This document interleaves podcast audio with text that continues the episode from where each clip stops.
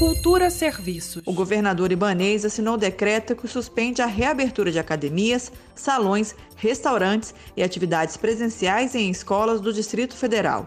A medida foi tomada após decisão judicial do Tribunal de Justiça do DF. O impacto da mudança alcança também as regras do decreto editado em 22 de maio e proíbe o funcionamento de parques, clubes e feiras populares. O Departamento de Estradas e Rodagens, DR, informou que a partir deste domingo está suspensa a reabertura do Eixão do Lazer, mas o GDF ainda não se pronunciou sobre a DAP3 Sul e a Avenida Principal do Paranoá, que também estavam liberadas aos domingos para atividades ao ar livre. No mesmo decreto, o governador ibanês determinou o fechamento de atividades não essenciais em Ceilândia e no Sol Nascente. Greta Noira, para a Cultura FM. Cultura FM.